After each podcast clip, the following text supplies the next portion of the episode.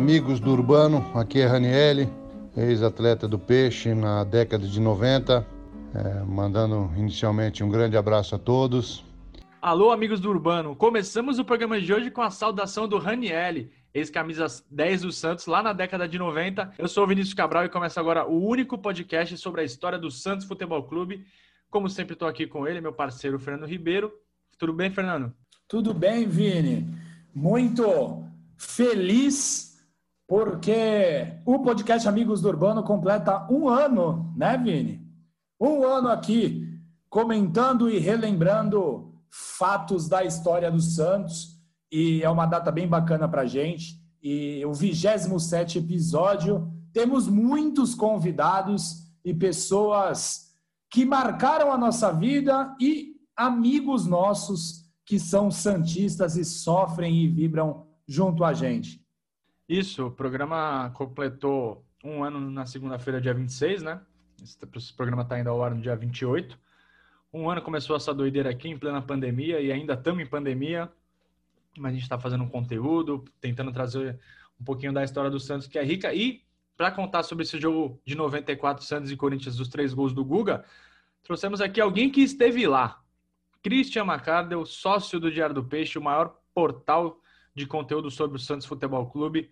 Ele estava lá, ele era um adolescente sonhador e até então, naquele momento, o, aquela vitória do Santos por 4 a 3 foi um dos principais momentos da vida dele como torcedor.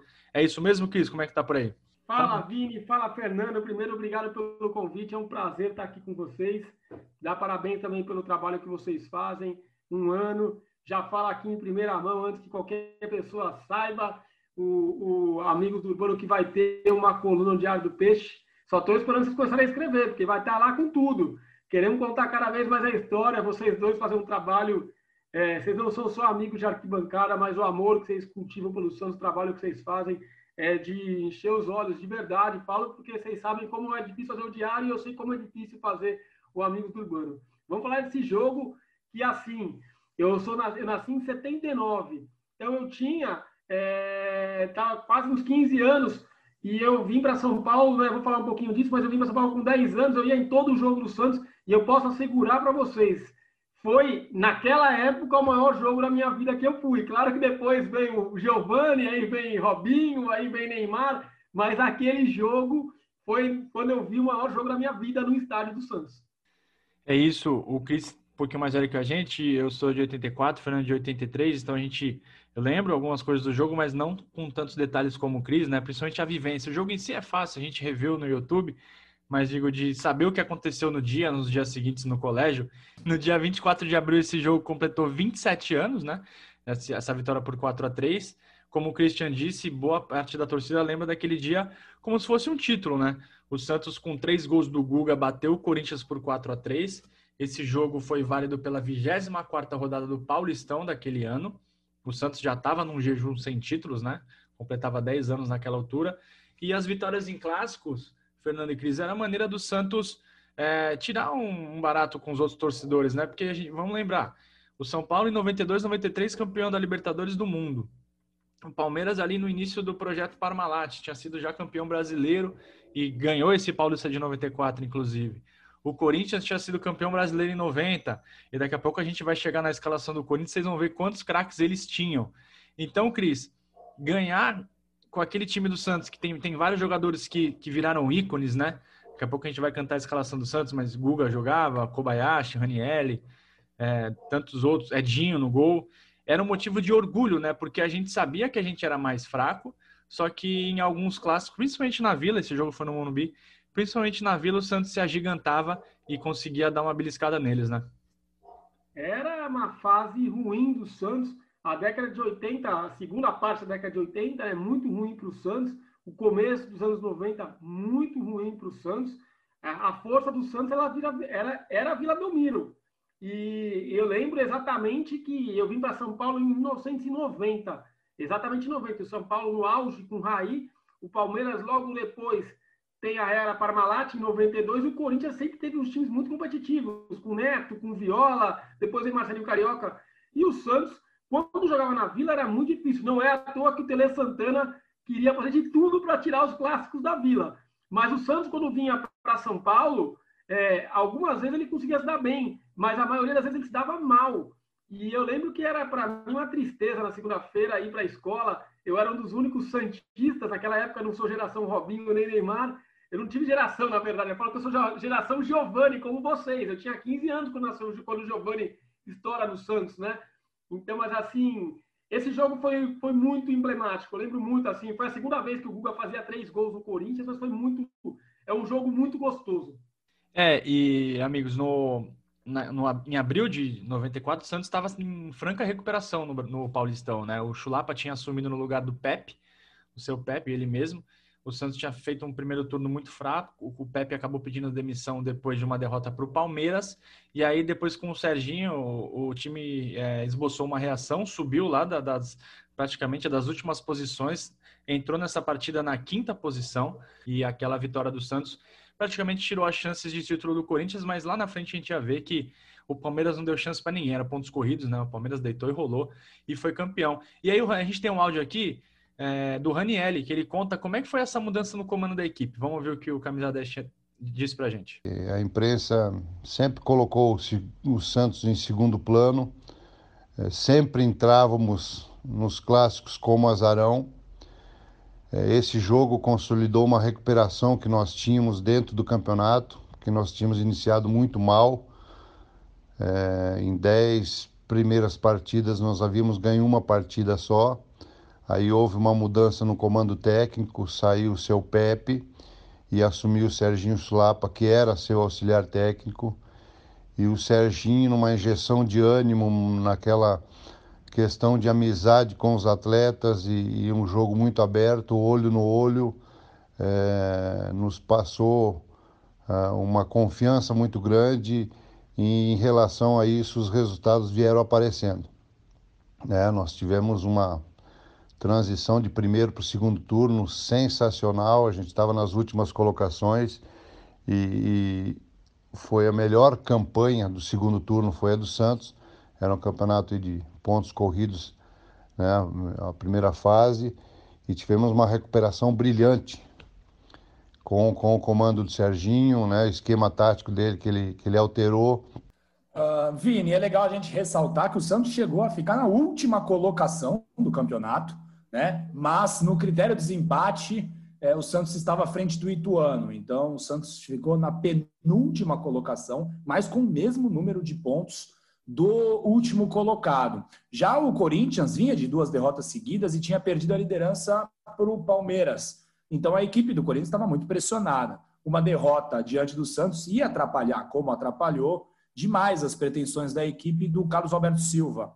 É, o Santos, como você comentou, estava na quinta colocação, com 25 pontos em 23 jogos. O líder era o Palmeiras com 36 pontos e o Corinthians era o terceiro colocado com 32. É bem legal a gente lembrar, Vini, que aquele campeonato de 1994 ele foi disputado em sistema de pontos corridos e, na época, a vitória valia apenas dois pontos. E o Santos, é, tudo era muito difícil, que nem o Cris disse, né? E nessa partida se tornou ainda mais difícil, porque o Santos entrou em campo com a zaga reserva. Os titulares, Vini, eram Júnior e Maurício Copertino e eles cumpriam suspensão automática, então não puderam jogar. E nos lugares deles entrou o Marcelo Fernandes, que hoje é auxiliar técnico, e o Cerezo.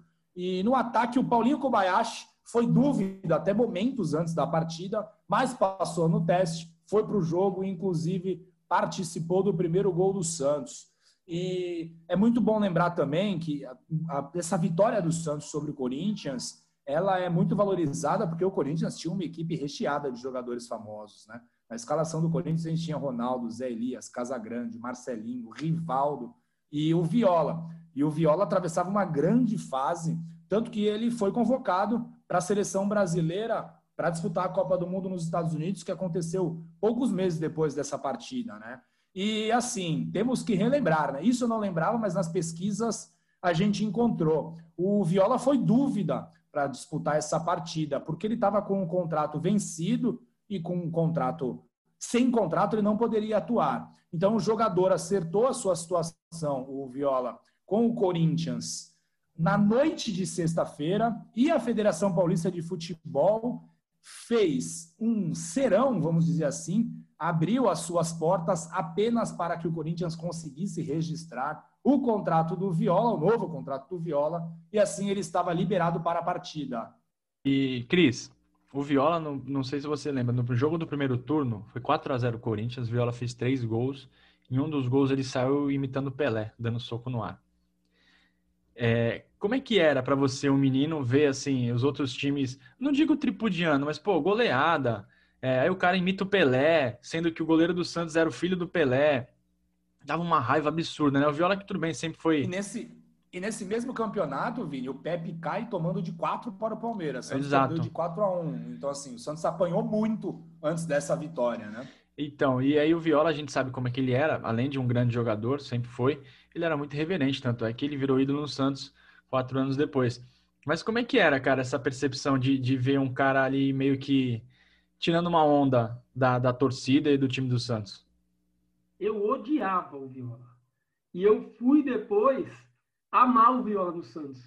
O Viola é um dos poucos jogadores que eu acho que eu odiei tanto mas que eu nunca admirei. O Viola nunca foi craque, né? Ele, porque craque é o Edmundo, que dribla 3, 4, 5 fazia o gol. O Edmundo desci para ver quando ele foi contratado pelo Santos. O Viola eu odiava, mas ele era um fazedor de gols como poucos. Mas o Viola eu aprendi a amar no Santos. Eu acho que o Viola, por onde passou, ele deve ter deixado saudade quase, né? Porque o Viola ele entregava muito, né? Ele era um cara de muita raça, muita disposição.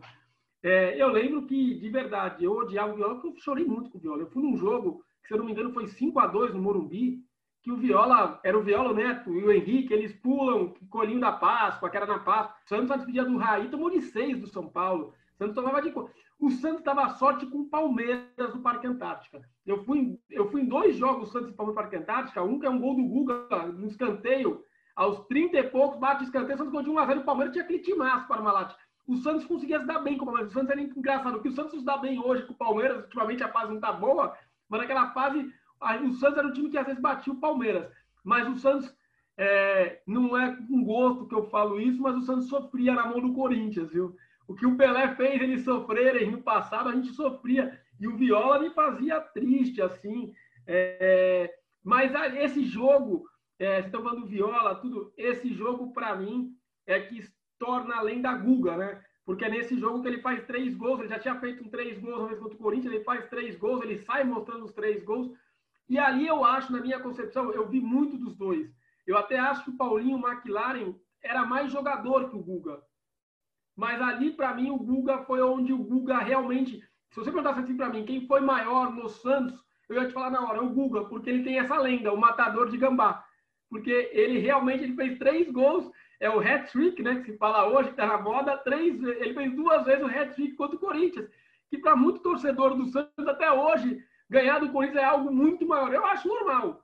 Eu gosto só porque eu tiro sarro, mas eu não vejo. Para mim são três pontos normal, só que eu tiro um sarrinho. Mas eu não vejo como isso tudo assim, né? Tem jogo que tem torcedor do Santos que parece uma final hoje o Corinthians, né? Mas naquela época era uma final. É isso, e, para apitar essa final, entre aspas, o árbitro foi o Oscar Roberto de Godoy. Só que essa divulgação aconteceu no dia da partida. E detalhe, antes de, de cantar as, as, escalações aqui, é, é muito bom poder ouvir a narração, a transmissão da Band, cara. O Silvio Luiz estava voando naquela época, é impressionante, era um bordão por minuto, mas me chamou a atenção de como ele pegava no pé do Godoy, o jogo inteiro. O Silvio Luiz foi juiz, né? Foi árbitro na, anterior, antes de ser locutor. E ele pegava no pé do Godoy assim. Os comentários do Mário Sérgio também, saudoso Mário Sérgio, muito bom. Eli Coimbra e o Otávio Muniz na reportagem. Era uma, uma era uma atração à parte. E o, e o Mário tinha sido técnico do Corinthians um ano antes, né? Um pouquinho antes, então, exato. Ele tinha trabalhado com, com praticamente todos os jogadores daquele elenco. E, e como enxerga o jogo, né? Impressionante como ele enxergava o jogo. E, e assim, Cris, outro detalhe da, da transmissão é, conversas com os técnicos durante o jogo. Foi mais com o Serginho, né? O Carlos Alberto não falou, Carlos Alberto Silva. O Serginho falando palavrão pro repórter na beira do campo. Aí, quando o Santos virou o jogo, ele falou: tem que ir pra cima, essa defesa do Corinthians é uma mangaba. Então, assim, no meio do jogo, cara, uma coisa que a gente não imagina, né? Nos dias de hoje, os anos 90 traziam isso pra gente. Cris, eu vou Serginho falar. Serginho não foi meu ídolo. Serginho não foi meu ídolo, eu não vi. Assim, eu fui na Vila ver um jogo do Serginho, eu tinha 7, 8 anos, não foi meu ídolo, mas acho que possivelmente vocês vão falar, eu não vou dizer que ele está entre os 10 maiores jogadores do Santos, porque entre os 10 o Santos tem muito, mas entre os 20, não melhores, mas maiores jogadores do Santos, o Serginho aparece, não aparece, gente? Ah, o Serginho é um monstro, né? O Serginho é... Com certeza. Ah, eu coloco monstro. o Serginho muito provavelmente top 10, top 5, porque, é, porque ele Serginho, fez ali. Ele, ele marca toda uma geração. Quem viu o Serginho jogar é apaixonado por ele, né, Cris?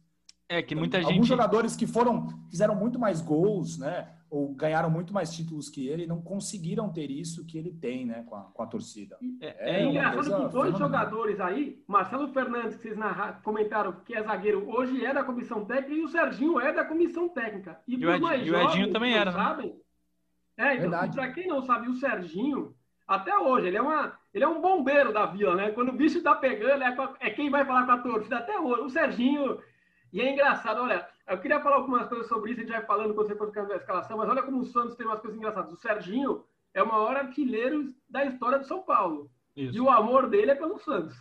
Com certeza, até porque quem vem para essa cidade dificilmente quer sair.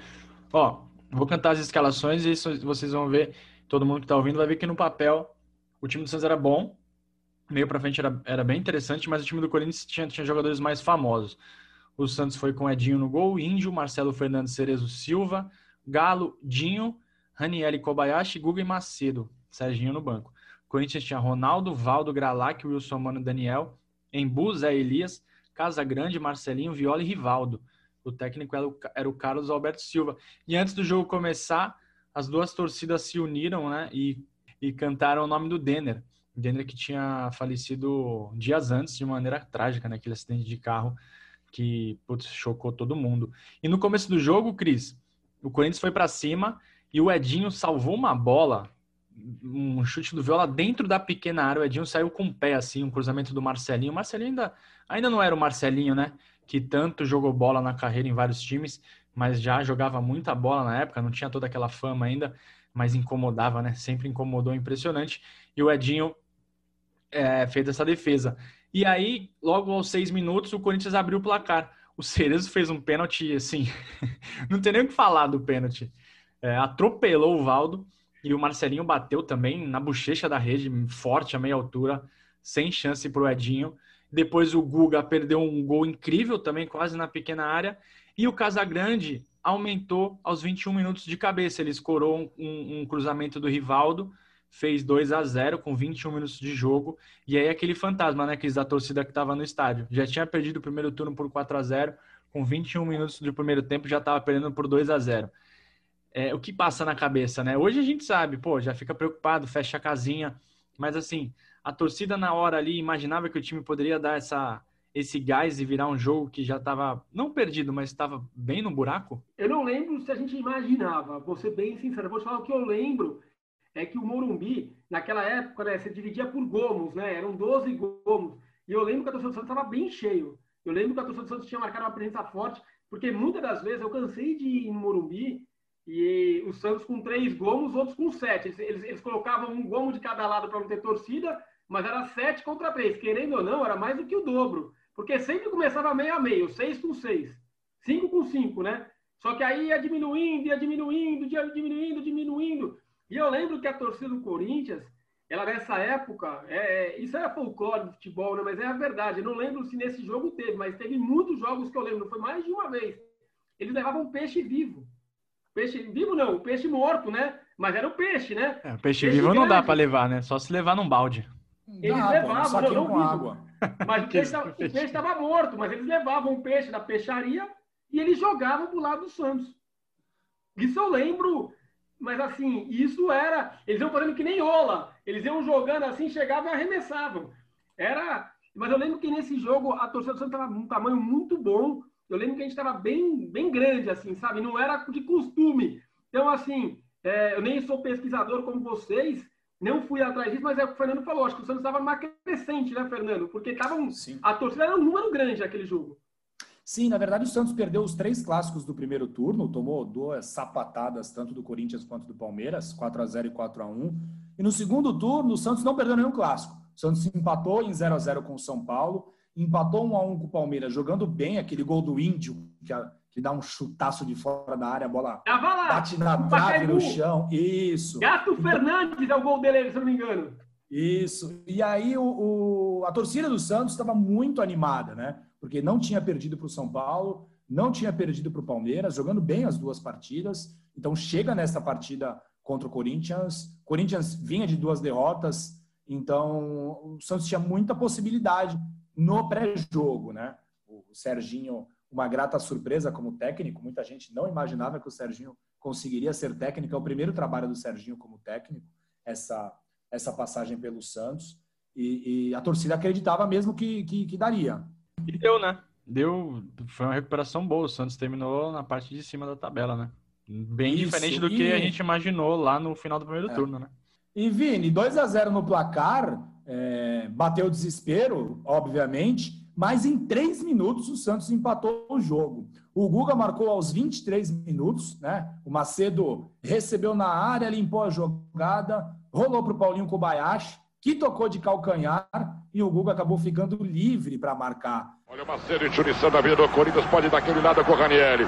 Demorou para soltar. Olho no lance! É!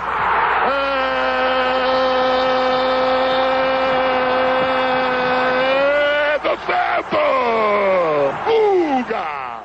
E o legal é que na comemoração o Guga fez algo que ficou muito famoso, né?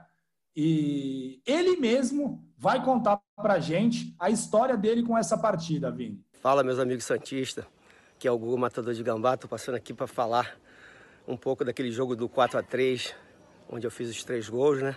Foi um jogo inesquecível na minha vida, na minha carreira e para os torcedores santistas, né?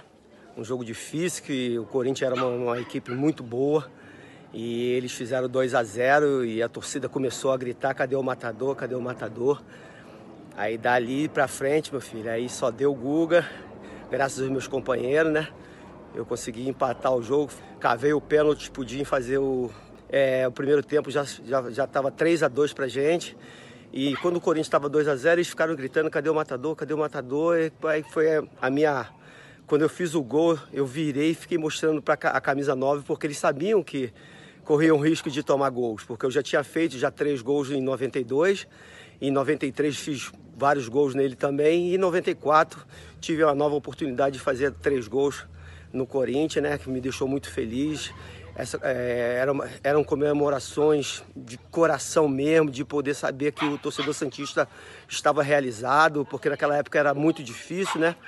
Mas eu consegui dar essa alegria pro, pro torcedor Santista, fazendo aqueles três gols naquela virada. É isso aí, o Guga, o matador de gambás, e é muito legal. É, toda essa brincadeira que faz, quem segue o Guga nas redes sociais, ele sempre brinca com isso.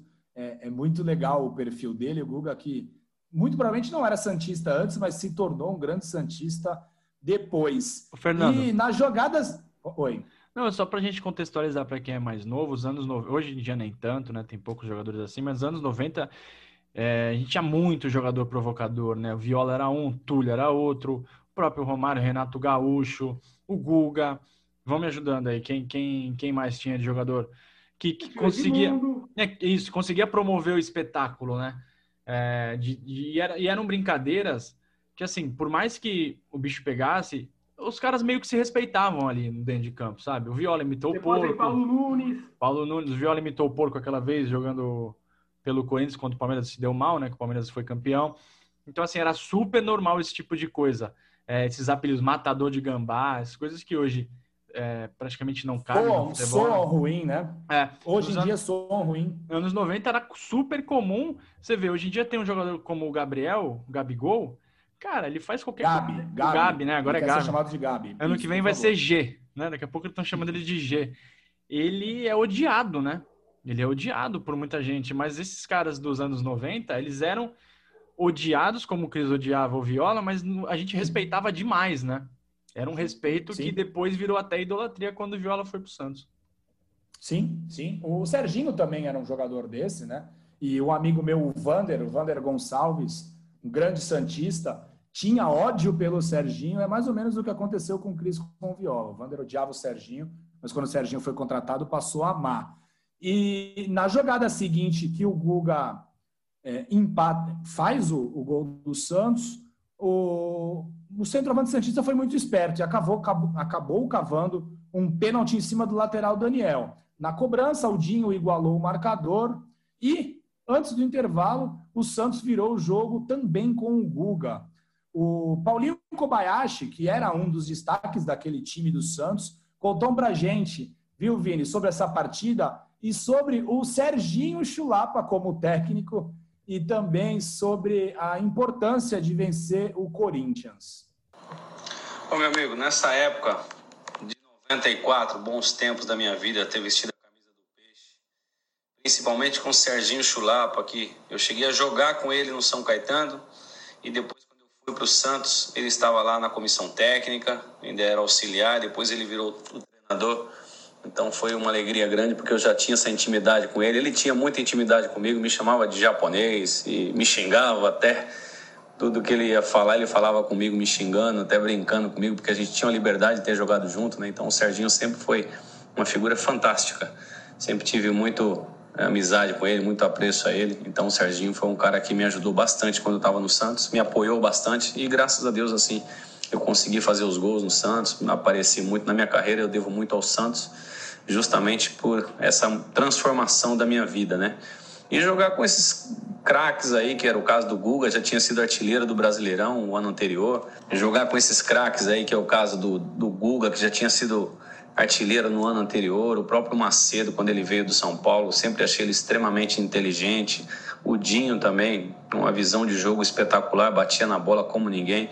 Então, assim, são jogadores que marcaram muito na minha vida. O Índio mesmo era um atleta que é, tudo que ele fez pelo Santos assim a gente já não tem nem palavras para falar, né? Então, é, para mim foi uma satisfação enorme poder vestir a camisa e quando a gente joga contra o Corinthians a satisfação é, é sempre grande, principalmente vestindo a camisa do Santos.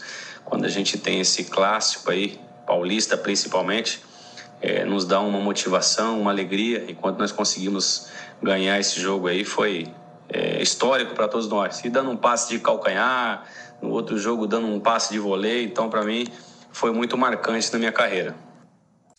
Grande Paulinho Kobayashi, um grande abraço, obrigado pela participação. Uh, Paulinho, que agora é técnico de futebol.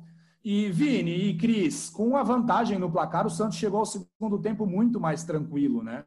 Uh, mas acabou recuando para defender a vantagem.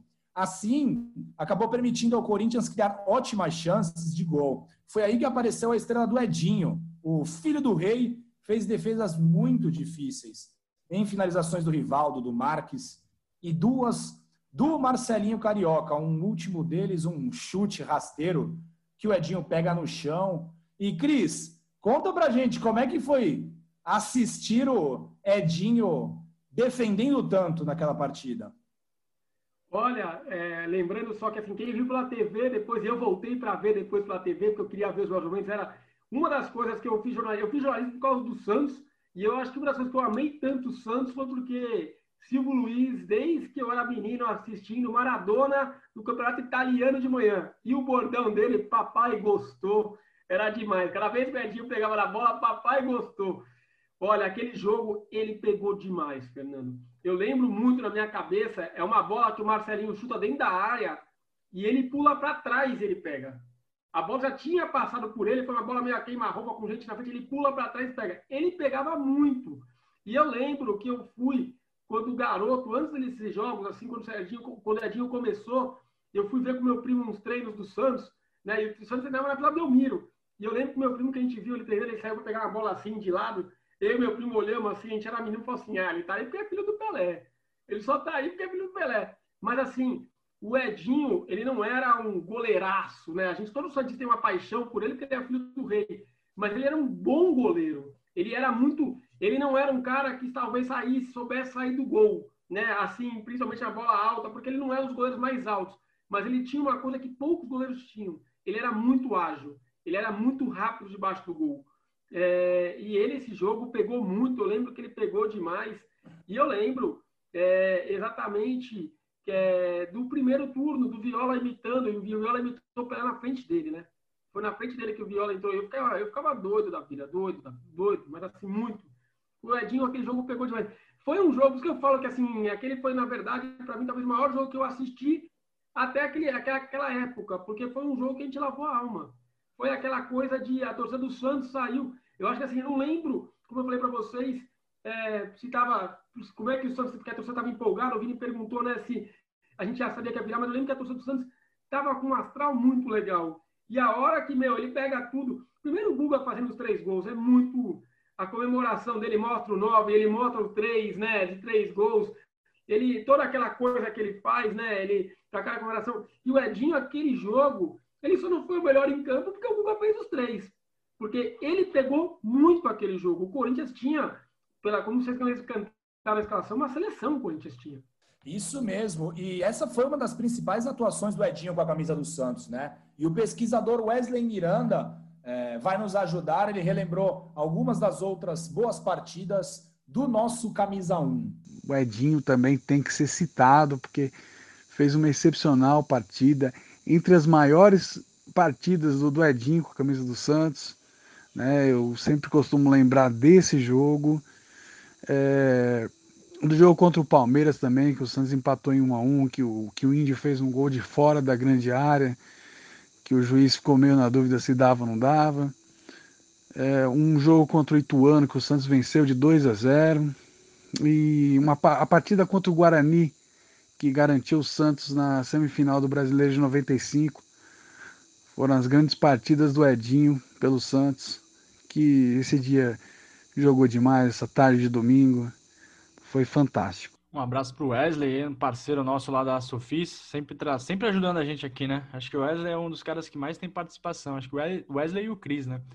E aí, que nem você falou, Cris, no final do jogo, já, o Santos tá ganhando de 3 a 2 o Guga fez um belíssimo gol de cabeça, depois um cruzamento preciso do Índio. O Índio também que é um cara que defendeu o Santos, né, com unhas e dentes, né, podemos dizer assim.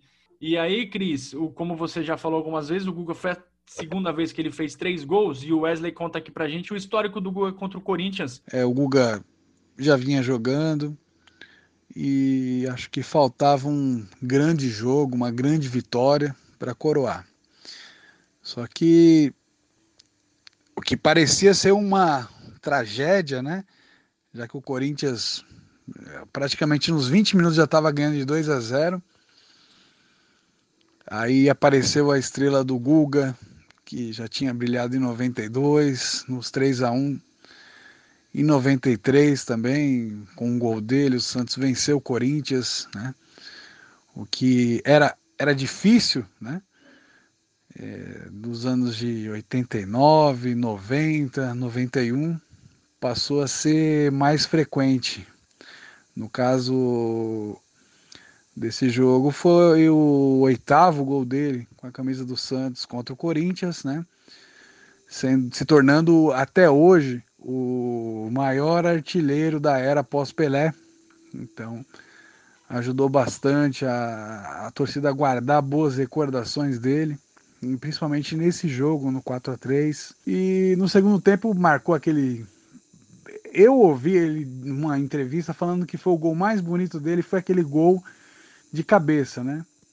Há controvérsias. Eu acho o de meia bicicleta contra o Corinthians de 92, mas o só que hum, pra gente, né, Santista, nada é tranquilo. Ainda deu tempo do Casagrande fazer mais um gol, o segundo gol dele na partida. Ele aproveitou um cruzamento ali na pequena área, cabeceou, antecipou o Edinho. Só que aí não tinha tempo para mais nada. Santos 4 a 3 E a gente traz aqui um depoimento do Ranielli, que ele fala um pouco desse jogo, né? Relembrou essa partida e também sobre como é que foi usar a camisa 10 do Rei Pelé.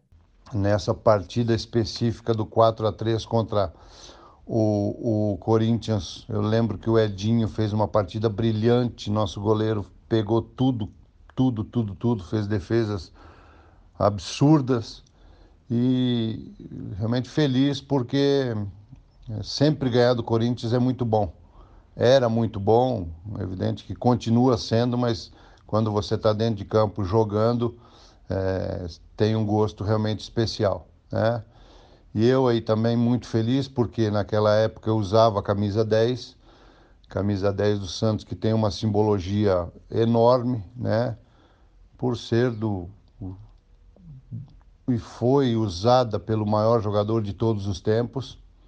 Eu lembro que quando eu estreiei pelo Santos em 91, quando eu cheguei no vestiário, eu tirei a camisa, olhei para o distintivo e olhei para o número 10, eu agradeci a Deus e falei com ele que se eu morresse é, horas depois, dias depois, eu iria morrer feliz por ter vestido aquela camisa, vestido aquele manto. E realmente é para poucos, né? Vestir a camisa 10 do Santos. É um orgulho muito grande, uma honra tremenda ter representado esse clube. E relembrar esse jogo e essa nossa campanha de 94 sempre é muito bom. E Vini, Cris, a partida fez aniversário no último dia 24 de abril, como a gente comentou. Já se passaram 27 anos, cara, daquele jogo tão marcante. E muitos torcedores possuem alguma passagem especial com essa partida, né? Como o Cris relembrou muitos delas. E o Wesley contou pra gente uma memória que ele tem desse jogo bem legal, que envolve o pai dele. E vamos escutar o Wesley comentar isso, essa, essa lembrança que ele tem dessa partida. E grandes recordações também, né? Ainda mais esse ano. Eu, felizmente, perdi meu pai, meu companheiro de, de jogos por conta da Covid. E tenho uma boa história com ele. Eu lembro que assim que o Corinthians fez o segundo gol, ele abandonou o jogo, né? E ele tinha um, um bar em frente à minha casa, do outro lado da rua. E ele saiu, parou de ouvir o jogo e foi pro bar, né? Foi assumir o posto dele. E o jogo foi rolando, né? E conforme o gol do Santos foi saindo, eu fui me contendo, né? 2 a 1 diminuiu, 2 a 2 empatou. Quando fez o terceiro, eu corri para a janela e gritei: "Gol do Santos". Ele olhou para mim com desânimo, pensou, né? 2 a 1. Aí depois ele veio me perguntar, ele falou: "Tá 2 a 1 ainda?" Eu falei: "Não, pai, o Santos virou". 3 a 2. Aí foi uma alegria total, é muito gostoso relembrar isso também. É, então é uma é um conjunto de coisas legais que, que, que é gostoso lembrar, né? Apesar da, da, de uma época assim considerada difícil, porque não se tinha títulos, mas se tinha muito amor por parte dos jogadores, né? E o torcedor entendia isso e por isso que tem essa essas boas lembranças, né? Com essa vitória, o Santos pulou para a quarta colocação da, do campeonato, ultrapassou a América de São José do Rio Preto. O Santos terminou o Campeonato Paulista de 1994 na quarta colocação, com 34 pontos ganhos. O Palmeiras acabou sendo campeão e fez 47. O Guga, que marcou três gols naquela partida, marcou oito ao total do campeonato e foi o artilheiro do Peixe na competição. Cris e Fernando, só para dizer que a gente não falou só de coisa boa, olha o que o Guga falou depois do jogo. Ele estava com dúvida se renovaria o contrato ou não. Olha só a frase dele, Cris. O Fernando já sabe porque ele, ele tá com o roteiro aqui, mas olha a frase dele. Abre aspas para o matador. Adoro o Santos, mas é difícil conviver com essa torcida. Nem vou mais de carro para a vila treinar porque posso voltar para casa com ele riscado. Minha família já foi ameaçada porque essa torcida não lembra que não se pode vencer todas as partidas do campeonato. Então, assim, isso é reflexo de uma pressão absurda que o time já vivia, né? E essa pressão se estendeu, portanto, por longos anos ainda. Lógico, teve pausa de paz, né? A torcida teve épocas de paz, principalmente em 95, ali 97, 98. Mas ali 2001 o bicho pegou e só foi melhorar. 2002 também, só foi melhorar com o título mesmo, né? Lembrando que o Santos foi campeão contra o Corinthians, as faixas estavam viradas de cabeça para baixo jogar no Santos não era para qualquer um, né, Cris, nos anos 90. Hoje em dia é fácil, né? Hoje em dia, Santos tem estrutura, tudo bem, tá um pouco defasada, mas tem. É... Quando paga, o Santos até que paga salários bons, né? Compatíveis com o mercado, agora tá melhorando isso também, mas nos anos 90 era dureza, né? É, hoje em dia é fácil ser Santista. Se o Guga fala que tinha pressão para jogar, ele não sabe a pressão que era entrar na escola numa segunda-feira depois de clássico. Ele não sabe como triste era, o quão triste era. Ainda mais eu que estava aqui em São Paulo, que tinha um poucos Santistas. Meu apelido quando eu vim morar em São Paulo era Santista, onde eu ia. No clube ficou Santista, porque eram poucos. A geração Robinho e Neymar fizeram muitos, milhares. Mas eram poucos. Vocês podem achar que não. Hoje você vai escola, você vê muito garoto com a camisa do Neymar, com o Robinho, mas eram poucos. era muita pressão que o torcedor santista também sentia. E eu posso falar para vocês tranquilamente. Eu não lembro do momento, dos momentos pós-jogo, mas eu tenho certeza que eu cheguei em casa, eu vi o replay pela TV Bandeirantes do jogo com o Silvio Luiz narrando. Eu, 10 horas, estava na TV Gazeta esperando começar o Mesa Redonda para ouvir o Avalone falar Santos 1, 2, 3, 4, Corinthians 3. E com certeza eu entrei segunda-feira na escola, eu cheguei cedo, eu entrei e eu desfilei. Eu não só passei, todo mundo teve que aguentar, porque eu lembro que, como eu falei para vocês, foi um jogo inesquecível. Eu tive o. É, é um saudosismo grande. Fernando às vezes fala, ai, Cristian, tudo que te lembra, você fica com a saudade. Mas o Guga foi realmente um jogador que marcou época no Santos e esse jogo é muito emblemático para quem tinha de 10 a 15 anos naquela época. É, se o Guga, se o time não tinha a técnica refinada dos rivais, né? O próprio Guga, né, um exemplo disso, não era o jogador mais habilidoso do mundo, né? Mas deixava tudo em campo, que é o que a gente queria, o que a torcida queria na época, né? A gente está chegando aqui na reta final do programa. É, a gente vai ter um vídeo sobre esse esse podcast. A gente vai ter um vídeo ali no YouTube, onde a gente mostra um pouquinho dos lances, comenta um, um, mais resumidamente. E Fernando, a gente traz a dica cultural, um livro que é delicioso de ler, né? Que é o, Grande Jogo escrito pelo Celso Unzelt, pesquisador corintiano, e pelo Dir Cunha, pesquisador santista, né? Eles falam, eles relembram de um provocando o outro, uns, uns textos bem engraçados e curiosos.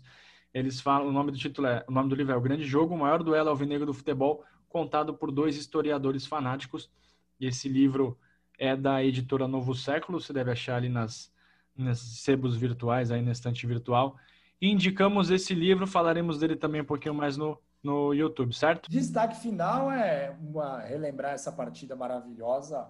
É, eu tinha 11 anos nesse jogo e não fui a part... não fui para o jogo, mas lembro com clareza de, da felicidade de comprar o jornal A Tribuna no dia seguinte e tá lá estampada a foto do Guga, de recortar o jornal A Tribuna e colar em folha de sulfite, que eu fiz isso por muito tempo, e obviamente chegar na escola e no primeira, na primeira aula de educação física, Vinho, o primeiro gol que eu fiz, lógico, que eu virei as costas, marquei, apontei para o número inexistente da minha camisa e mandei todos os meus amigos ficarem quietos, assim como o Guga fez. Guga, é. um ídolo da minha infância, e bem legal a gente poder relembrar, e com a participação, tanto do Guga, quanto do Paulinho Kobayashi, quanto do Ranielli, do Wesley e do Cris, é sempre um prazer imenso falar sobre.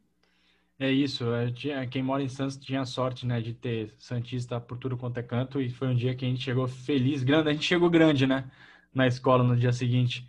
Cris, seu destaque final, rapidinho, que estamos estourando. Primeiro, agradecer vocês, obrigado pelo convite, é sempre um prazer estar com vocês dois. Infelizmente, não temos, é, não, não temos tempo de estar juntos nesse momento de pandemia. Saudade que eu tenho de ver vocês, de ir no estádio. Quando voltar, a calabresa e a Coca-Cola é minha, com certeza, podem me cobrar dizer que eu vou terminar com a figurinha de Guga. Guga, obrigado por tanto, cara. De verdade, você é um cara que eu tenho 41 anos. Se eu ver, se eu te ver, eu quero foto e eu com certeza vou chorar, cara, porque eu acho que, ele, é, acho que você foi, como você falou, foi o andarilho do futebol, mas aqui foi onde você marcou e você sabe disso.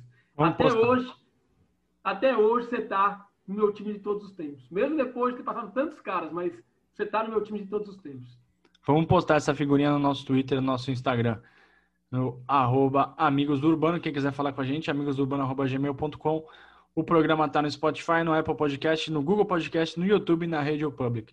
Valeu, Fernando. Valeu, Cris. E até a próxima.